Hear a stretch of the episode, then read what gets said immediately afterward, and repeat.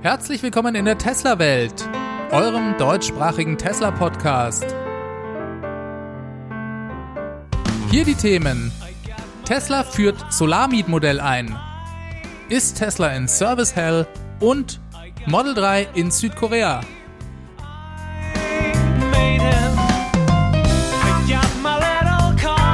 Mein Name ist David und dies ist die 78. Folge.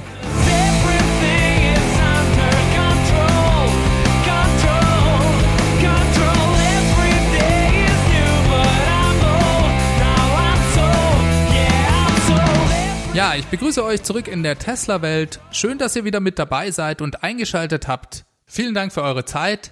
Ich freue mich auf eine halbe Stunde mit euch. Wir besprechen mal wieder alles, was diese Woche passiert ist. Tesla hat diese Woche ein neues Produkt eingeführt und zwar im Bereich Tesla Energy. Überraschenderweise handelt es sich um einen Mietservice für Photovoltaikanlagen. Das Überraschende daran ist erstens der Preis und außerdem, dass man ohne jegliche Laufzeitverträge oder auch ohne jegliche Anzahlung auskommt. Man kann sich also ab jetzt von Tesla in den USA zu Beginn erstmal in sechs Bundesstaaten eine Photovoltaikanlage ohne jegliche Anzahlung für Preise ab 50 Dollar im Monat mieten. Für die 50 Dollar bekommt man eine 3,8 kW Anlage bei sich zu Hause installiert und die Idee dahinter ist, dass diese Anlage sich quasi selbst finanziert, da sie mehr als diese 50 Dollar im Monat erwirtschaftet. Tesla bietet insgesamt drei verschiedene Größen an. Der Einstieg geht, wie gesagt, bei 50 Dollar pro Monat los für 3,8 kW. Die größeren Systeme liegen bei 7,6 kW und 11,4 kW und kosten in den USA 130 Dollar bzw. 195 Dollar pro Monat. Tesla gibt übrigens an, dass die kleine Anlage sich für Häuser mit einer Wohnfläche zwischen 92 und 185 Quadratmetern eigne und täglich zwischen 15 und 19 Kilowattstunden pro Tag produzieren könnte, die mittlere Anlage durchschnittlich zwischen 29 und 39 Kilowattstunden pro Tag und die große Anlage zwischen 44 und 58 Kilowattstunden pro Tag. Das sind die Werte auf der amerikanischen Webseite und ich denke, die sind für das sonnige Kalifornien gedacht. Das würden wir hier in Deutschland bei weitem nicht mit so einer Anlage erreichen. Entsprechend gibt Tesla bei uns zu Lande deutlich konservativere Werte an. Laut Tesla würde die kleine Anlage pro Tag im Durchschnitt 7 bis 10 Kilowattstunden produzieren, die mittlere 13 bis 19 und die große 20 bis 29 Kilowattstunden. Es kommt natürlich auch immer darauf an, wo man genau wohnt und wie das Dach ausgerichtet ist und so weiter. In Europa kann man dieses Produkt bereits heute vorbestellen. Hier werden 100 Euro Anzahlung fällig, die aber voll wiedererstattbar sind. Genaue Preise sind hier noch nicht bekannt. Laut Elon Musk ist der Product Launch für Europa 2020 vorgesehen. Ab da kann man diese Systeme also hier mieten. Einzige Voraussetzung ist, glaube ich, dass man selbst Besitzer des Hauses ist, auf dem die Anlage installiert werden soll. Tesla bietet übrigens an, dass man den Vertrag auch jederzeit kündigen kann. Wie gesagt, es gibt keine Laufzeit. In dem Falle legen Sie die Anlage lediglich still. Sie bleibt sogar noch auf dem Dach. Falls man wünscht, dass Tesla die Anlage vom Dach entfernt, kostet dies 1500 Dollar in den USA. Tesla geht selbstverständlich davon aus, dass niemand so eine Anlage stilllegen würde. Ganz einfach, weil man als Hausbesitzer dann eben wieder mehr für seine Stromrechnung bezahlen müsste. Ist also günstiger, wenn die Anlage läuft. Ja, das klingt für die USA nach einem ziemlich interessanten Angebot. Bei uns muss man, wie gesagt, mal die Preise abwarten. Da gibt's durchaus Leute, die sagen, hm, das lohnt sich nicht, es ist billiger, eine Anlage zu finanzieren hierzulande. Verlockend für viele dürfte sein, dass man keinerlei Anfangsinvestitionen hat und das Besondere finde ich auch, dass man eben jederzeit aussteigen kann. Also, dass man keine langjährige Bindung an Tesla dadurch eingeht. Das auch ein Vorteil gegenüber einer klassischen Finanzierung, mich hat diese Produkteinführung ehrlich gesagt sehr überrascht, denn Tesla hat ja nach dem Kauf von Solar City, die ein ähnliches Leasingmodell angeboten haben, genau dieses eingestampft. Das Problem bei so einem Modell ist, dass es das Produktsegment bei Tesla zwar sehr schnell wachsen lassen dürfte und auch langfristig Umsatz bringt, Tesla bleibt halt aber auch erstmal auf den Kosten sitzen. Denn die Kosten für die Installation und das Produkt selbst werden von Tesla ja quasi erstmal vorgestreckt. Das heißt, so ein Geschäftsmodell kann sehr kapitalintensiv sein. Nur mal, um euch das ins Verhältnis zu setzen, man kann die Solarsysteme bei Tesla auch weiterhin kaufen. Das kleinste Paket das man für nur 50 Dollar im Monat mieten kann, kostet 10.830 Dollar, wenn man es kauft. Das mittlere liegt bei 21.660 Dollar und das große Paket sogar bei 32.490 Dollar. Das sind selbstverständlich die Endkundenpreise und Tesla muss nicht so viel für die Anlage selber bezahlen. Aber trotzdem ist das ein nicht zu vernachlässigender Anfangsinvest, den Tesla da hat und das dürfte sich dann an dieser Stelle auch zukünftig negativ in den Quartalsergebnissen niederschlagen. Tesla zieht also Wachstum der eigentlichen Profitabilität hier vor, und das ist eigentlich genau das, was Tesla nach dem Kauf von Solar City vermeiden wollte. Dort haben sie das Leasingmodell, wie gesagt, genau aus diesem Grund eingestellt und nur noch ein reines Verkaufsmodell für Photovoltaikanlagen angeboten. Dadurch ist Tesla in der Vergangenheit auch schon vom größten amerikanischen Solaranlagenbauer auf Platz 3 geschrumpft Klingt jetzt vielleicht erstmal nicht so schlimm, aber im letzten Quartal waren das, glaube ich, schon so ein Faktor 10 ungefähr im Verhältnis zum Vergleichsquartal nach der Übernahme von Solar City. Und vielleicht ist das ja auch der Grund, warum sie hier wieder umschwenken. Ich bin übrigens nicht der Einzige, der sich da gewundert hat, warum Tesla hier diesen Schwenk hinlegt. Darüber zerbrechen sich im Moment viele Leute die Köpfe und wir werden mal sehen, ob sie das langfristig auch so belassen oder ob sie es irgendwann mal wieder ändern. Kommen wir mal zu was anderem. Tesla hat inzwischen das Model 3 auch in Südkorea gelauncht. Man kann die Fahrzeuge über die koreanische Webseite bestellen. Korea ist für Tesla ein sehr interessanter Markt, da er laut Electrek ungefähr eine Million verkaufte Fahrzeuge pro Jahr hat und damit relativ groß ist, auch wenn die Platzhirsche Hyundai und Kia dort sehr großen Marktanteil haben. Für Elektrofahrzeuge gibt es dort noch eine weitere Besonderheit. Die koreanische Regierung fördert nämlich batterieelektrische Fahrzeuge mit großzügigen Subventionen. Diese betragen für ein Model 3 bis zu 9 Millionen Won auf nationaler Ebene, was etwas über 6700 Euro sind. Dazu kommt aber in manchen Provinzen noch eine größere Subvention. Durch diese kann der Preis eines Model 3s in manchen Gegenden in Südkorea von umgerechnet 43.000 Dollar, das ist der offizielle Einstiegspreis, auf nur 26.000 Dollar sinken. Diese großzügigen Subventionen haben in der Vergangenheit bei anderen Herstellern bereits für entsprechend gute Verkäufe gesorgt und das dürfte bei Model 3 nicht anders werden. 26.000 Dollar das ist schon ein krasser Preis für dieses Fahrzeug. Und ich denke, das dürfte Tesla hervorragende Verkaufszahlen in diesem Markt bescheren. Tesla war übrigens in Südkorea von Subventionen lange Zeit komplett ausgegrenzt. Dort gab es eine recht komische Regelung und zwar wurden ausschließlich Fahrzeuge subventioniert, die in unter 10 Stunden von 0 auf 100 geladen werden konnten. Das allein wäre ja noch eigentlich kein Problem mit einem Tesla, aber zu dieser Bedingung gehörte, dass ein Fahrzeug an einer ganz normalen Haushaltssteckdose in unter 10 Stunden vollgeladen werden musste. Und dazu sind Battery Packs von einem Tesla natürlich viel zu groß. Dementsprechend gab es auch original null Subventionen für Tesla. Die südkoreanische Regierung hatte allerdings irgendwann ein Einsehen und hat die gesetzlichen Bestimmungen im Juli 2017 angepasst.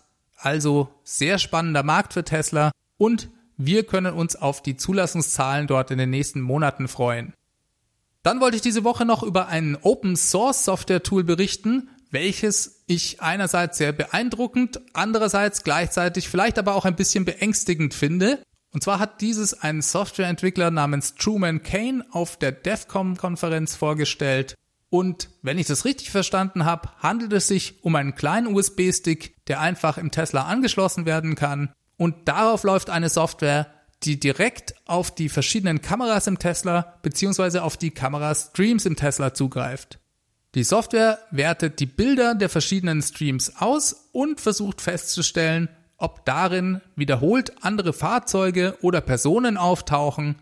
Dadurch soll festgestellt werden, ob man von anderen Fahrzeugen oder Personen verfolgt wird. Dazu werden anscheinend per Bilderkennung Nummernschilder ausgewertet bzw. die Gesichter der Leute wiedererkannt. Und diese Software sendet dann in Echtzeit Benachrichtigungen, wenn zum Beispiel ein Nummernschild wiederholt auftaucht. Also ein etwas paranoides Software-Tool, was mich persönlich mit einem etwas mulmigen Gefühl zurücklässt.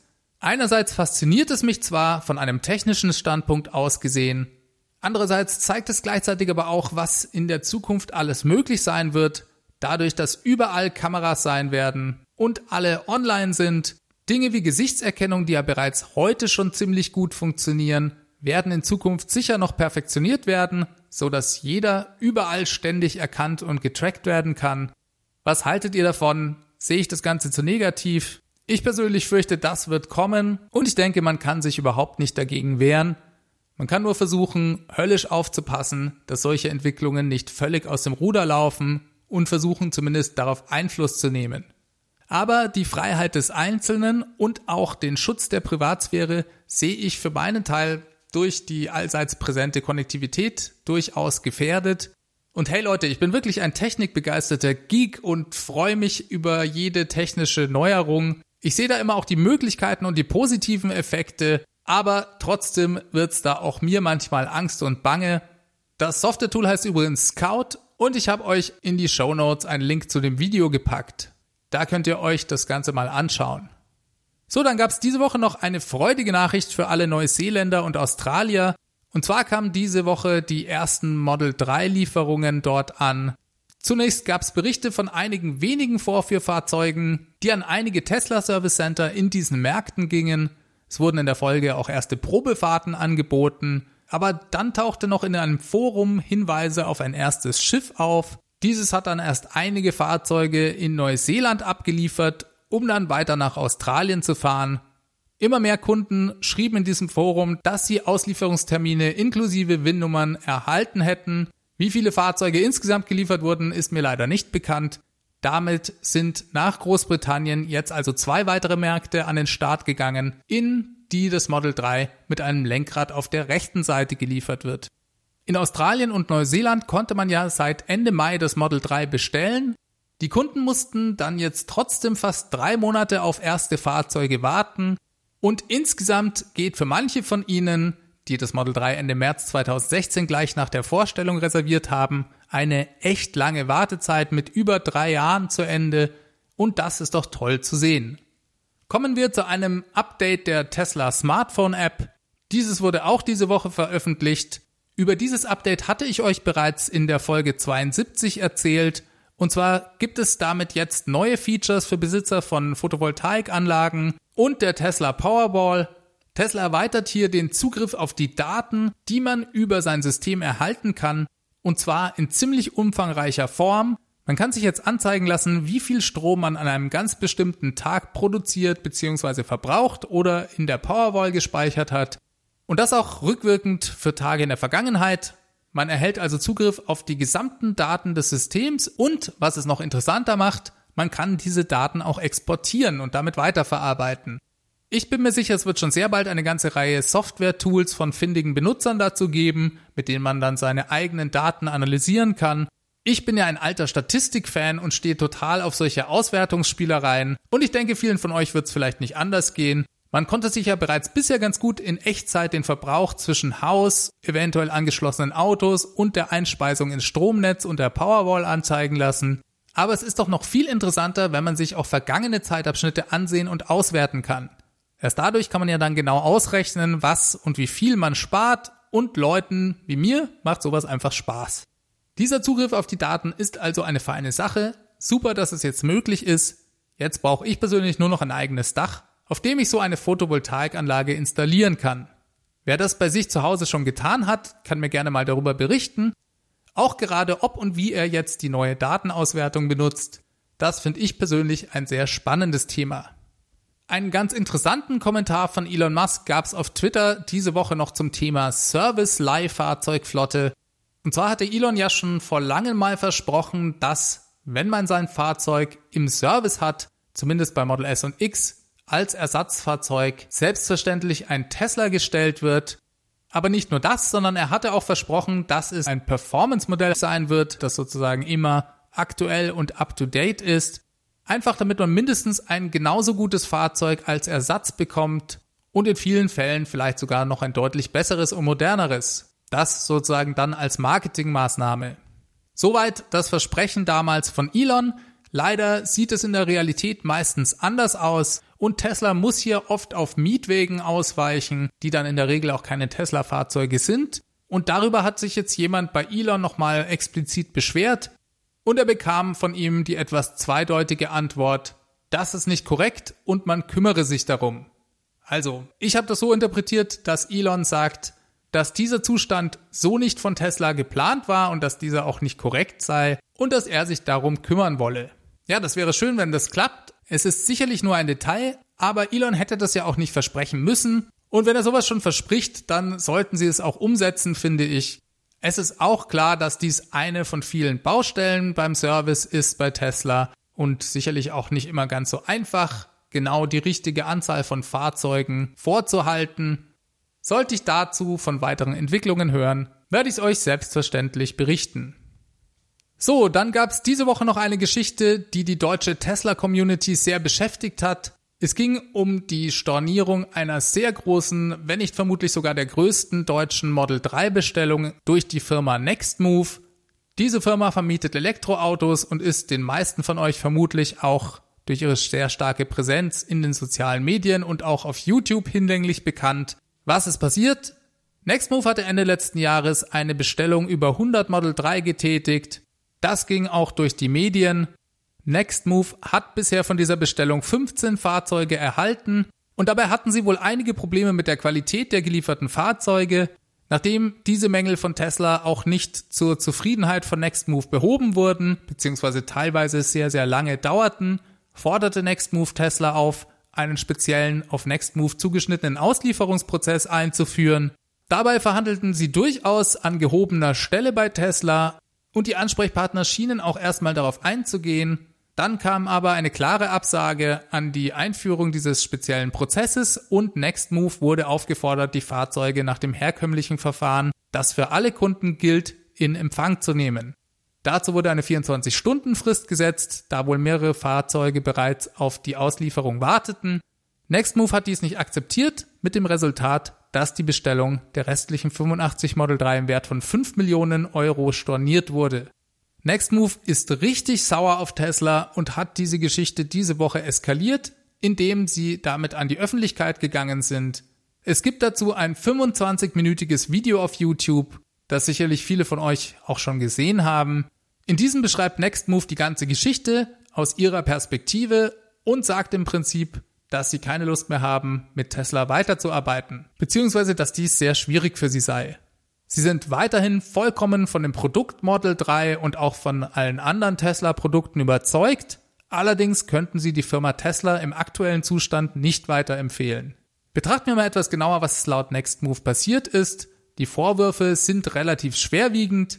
Nextmove habe bei jedem vierten der 15 gelieferten Fahrzeuge mehrere Mängel gehabt, Manche hätten dabei sogar die Fahrtauglichkeit oder die Fahrsicherheit eingeschränkt. Auf Reparaturen habe man Wochen, zum Teil Monate hätte warten müssen. Daher auch der Versuch, einen eigenen Qualitätssicherungs- bzw. Auslieferungsprozess anzuregen, was Tesla ja dann ablehnte. Es gab auch noch einen weiteren Vorwurf und zwar habe Nextmove mal abgesehen von dieser Bestellung von 100 Fahrzeugen noch weitere vier Fahrzeuge einfach über den Online-Konfigurator bestellt. Und hier habe Tesla dann versucht, ihnen zwei Fahrzeuge zu liefern, die bereits auf einen Käufer zugelassen waren. Das waren formell also keine Erstzulassungen mehr. Vermutlich waren das Fahrzeuge, die ein Kunde einfach nicht entgegengenommen hat oder wo auch jemand seine Bestellung im letzten Moment storniert hat. Dadurch hätte dann Nextmove keinen Anspruch auf den Umweltbonus für diese zwei Autos gehabt und bei einem Fahrzeug sogar nicht mal Anspruch auf die Erstattung der Mehrwertsteuer. Fazit von diesem Video ist, soweit ich das verstanden habe, dass Nextmove sagt, im Moment haben wir keine Lust mit Tesla weiter zusammenzuarbeiten. Selbstverständlich kann sich das auch wieder ändern, in dem Moment nämlich, in dem Tesla seine Servicehölle, so wie Nextmove das bezeichnet, überwindet.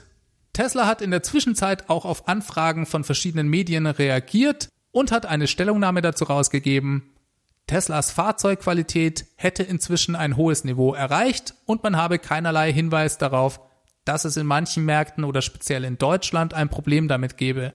Natürlich könnte es immer mal wieder zu Problemen oder Beschädigungen beim Transfer der Fahrzeuge kommen. Das sei aber kein Tesla-eigenes Problem, sondern betreffe alle Fahrzeughersteller und man sei bemüht, solche Probleme schnell zu beheben. So, dann wird's in der Meldung schon etwas interessanter.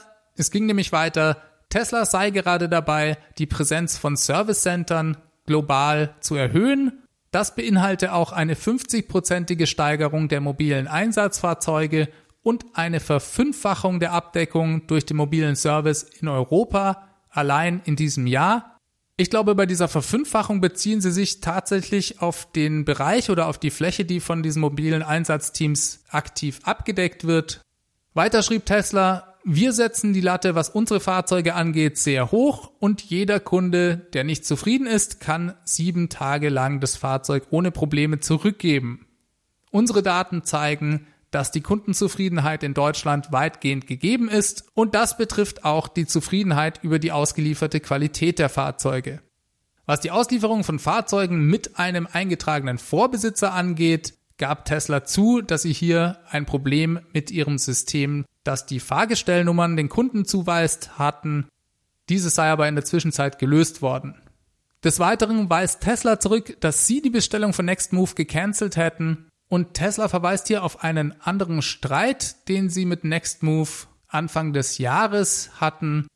Diesen sieht Tesla als Ursache für die Frustration bei Nextmove. Und Tesla vermutet, dass dieser Streit der eigentliche Grund sei, warum Nextmove die restlichen Fahrzeuge nicht mehr entgegennehmen wollte. Ja, was ist von der Sache zu halten? Wie immer hat die Geschichte sicherlich zwei Seiten. Wenn ich mir die Details von Nextmove anhöre, kann ich nachvollziehen, dass der Ärger da sehr groß ist, keine Frage. Und ich finde, im Video konnte man auch sehr deutlich sehen, dass das Fass hier einfach voll war für Nextmove. Ist dieser Gang an die Öffentlichkeit das adäquate Mittel? Nextmove packt ja hier schon den ganz großen Hammer aus und erhofft sich dabei, dass Tesla auf den öffentlichen Druck reagiert und sich eventuell sogar Elon einschaltet. Man muss ja auch sagen, dass dies schon öfters bei Tesla durchaus funktioniert hat.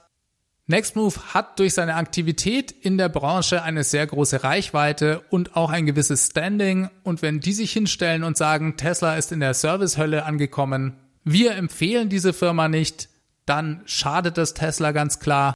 Wenn sich das jemand anschaut, der Tesla nicht so gut kennt und vielleicht nur bisher über Freunde oder aus den Medien darüber gehört hat, dem bestätigen sich dadurch all seine Vorurteile und der wird sicherlich nicht ermutigt, sich einen Tesla zu kaufen. Aber wenn ich ganz ehrlich bin, kann ich euch die Frage, ob ich in derselben Situation wie Nextmove nicht ähnlich reagiert hätte, nicht klar mit Nein beantworten. Hat Tesla das also verdient? Diese Frage finde ich schon viel schwieriger zu beantworten. Natürlich sind die erlebten Geschichten von Nextmove, so wie sie dargestellt wurden, nicht akzeptabel. Mir persönlich ist die Lage allerdings auch viel zu komplex, um das richtig beurteilen zu können. Für mich stellen sich die verschiedenen Fälle sehr vielschichtig dar und ich finde es schwierig, da generell Rückschlüsse auf den Zustand des gesamten Services bei Tesla zu ziehen. Letzten Endes reden wir nur über 15 ausgelieferte Model 3 plus natürlich die Erfahrung, die Nextmove mit den ganzen anderen Fahrzeugen, die sie von Tesla gekauft haben, hat. Versteht mich nicht falsch, Tesla hat sicherlich jede Menge Probleme, Tesla ist sicherlich auch nicht auf demselben Niveau wie ein Automobilhersteller, der seit 100 Jahren am Start ist und ein Händlernetzwerk hat. Können sie auch gar nicht, denn im Gegensatz zu solchen etablierten Playern wächst Tesla im Moment exponentiell und es ist sicher extrem schwierig, da den Service wirklich zur Chefsache zu machen und ihn eben gleichwertig mitzuskalieren. Eine riesige Herausforderung. Ich will ja aber auch nichts schönreden. Tesla wird dieses Jahr in Deutschland ihre Flotte verdoppeln und den Service müssen sie hinbekommen. Das ist einfach so. Damit meine ich zum Beispiel, dass es möglich sein muss, Ersatzteile in den Servicecentern zu lagern und so zeitnah Reparaturen anzubieten. Wenn sie das nicht gebacken bekommen, werden sie scheitern. Aber ich habe eben den Eindruck, dass gerade an dieser Front sie gerade dabei sind, das in den Griff zu bekommen. Dadurch, dass Ersatzteile in immer mehr Servicecentern verfügbar werden, das ist vielleicht in Deutschland noch nicht so ganz der Fall, aber in den USA schaut es doch im Moment da schon viel besser aus und ich denke, es wird mittelfristig auf jeden Fall auch bei uns klappen. Also so ein bisschen habe ich das Problem bei dem Video, dass ich für meinen Teil daraus nicht schließen kann, wie groß die Service Hell bei Tesla im Moment wirklich ist. Es gibt auf jeden Fall Probleme. Tesla arbeitet dran und sie müssen es unbedingt hinbekommen, wenn sie hier weiter Fuß fassen wollen. Gleichzeitig hat dieses Video natürlich den Effekt, dass man jetzt überall in den Medien lesen kann, dass bei Tesla jedes vierte Fahrzeug defekt oder nicht verkehrstauglich geliefert wird. Naja, und dafür ist mir die Referenzmenge von 15 Fahrzeugen, von denen dementsprechend vier Fahrzeuge Mängel hatten, irgendwie zu klein. Auch wenn ich den Ärger von Nextmove, wie gesagt, nachvollziehen kann. Also, schwierige Geschichte. Wir haben nicht alle Details. Nextmove sagt etwas, Tesla sagt was anderes. Jetzt ist die Frage, würde ich mir trotzdem einen Tesla kaufen? Nach diesem Video. Und ich für meinen Teil kann nur sagen, ohne auch nur eine Sekunde mit der Wimper zu zucken, die Fahrzeuge von Tesla sind für mich die besten der Welt. Daran hat sich überhaupt nichts geändert. Natürlich ist es eine individuelle Entscheidung, die jeder für sich selber treffen muss. Man kann sicher mit einem Tesla viel Pech haben, was den Service angeht, aber es gibt auch genügend positive Beispiele. Und ich persönlich glaube, Tesla bekommt das, wie gesagt, mittelfristig hin. So, als letztes habe ich noch einen Hinweis vom Marc für euch. Der hat die Tesla Welt Hotline diese Woche angerufen und hat einen Tipp für Leute, die eine Model Y Reservierung haben. Da hören wir gleich mal rein. Hallo David, hier ist der Marc.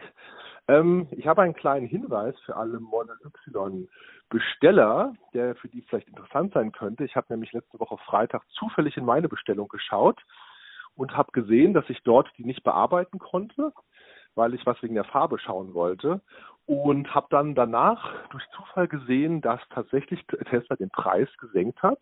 Also offensichtlich ist jetzt ähm, die Farbe Weiß auch zur Standardfarbe geworden für das Model Y. Dadurch ist es jetzt tatsächlich äh, das Fahrzeug, wie ich es mir bestellt habe, in Long Range Version mit Weiß fast 5000 Euro billiger geworden. Und mittlerweile funktioniert auch der Link wieder, dass man seine Bestellung bearbeiten kann.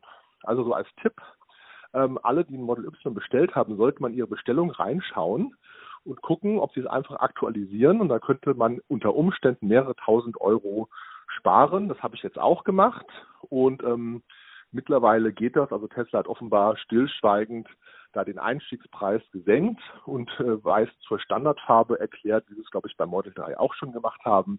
Ja, vielleicht als kleiner Tipp oder Input für deine Sendung die ja natürlich auch viele Leute hören, die Model Y bestellt haben, vermute ich mal. Alles klar, schöne Grüße, der Marc und bis dann. Tschüss.